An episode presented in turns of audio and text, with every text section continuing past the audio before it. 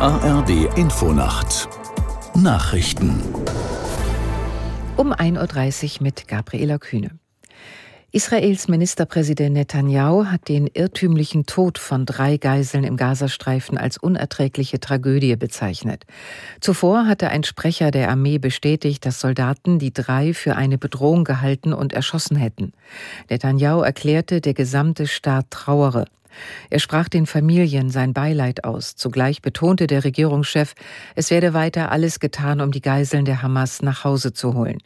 Im israelischen Fernsehen wurde gezeigt, wie sich große Menschenmengen im Zentrum von Tel Aviv zu Protesten versammelten. Die Teilnehmer blockierten demnach eine Hauptstraße und schütteten rote Farbe auf die Fahrbahn. Sie verlangten von der Regierung, sich dafür einzusetzen, dass alle Geisel sofort freikommen. Der ehemalige Anwalt von Ex-Präsident Trump, Giuliani, ist wegen Verleumdung zweier Wahlhelferinnen zu mehr als 148 Millionen Dollar Schadenersatz verurteilt worden.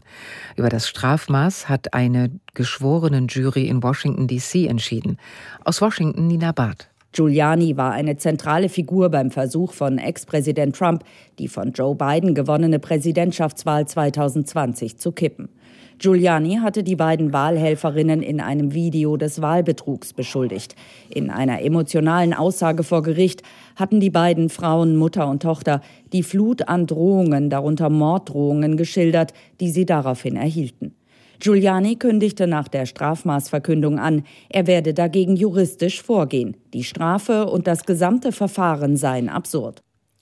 Das russische Militär hat nach eigenen Angaben ukrainische Drohnenangriffe auf die annektierte Halbinsel Krim abgewehrt. Das Verteidigungsministerium in Moskau erklärte, 26 Drohnen seien abgeschossen worden.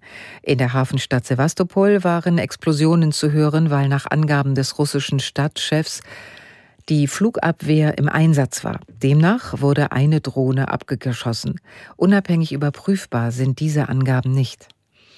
Der Rat für deutsche Rechtschreibung hat sich erneut dagegen ausgesprochen, den Genderstern als reguläres Sprachzeichen in das amtliche Regelwerk aufzunehmen.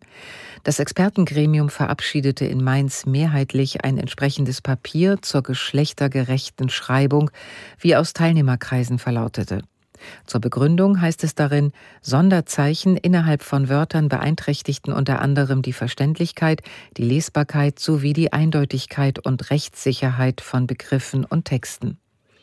Das Wetter in Deutschland. An den Alpen noch etwas Schnee, in den östlichen Mittelgebirgen teils Schneeregen, sonst meist trocken, hier und da Nebel möglich, Tiefstwerte plus 6 bis minus 4 Grad tagsüber im Süden und Südwesten meist trocken, im Norden zeit- und gebietsweise etwas Regen, Höchstwerte 1 bis 9 Grad. Das waren die Nachrichten.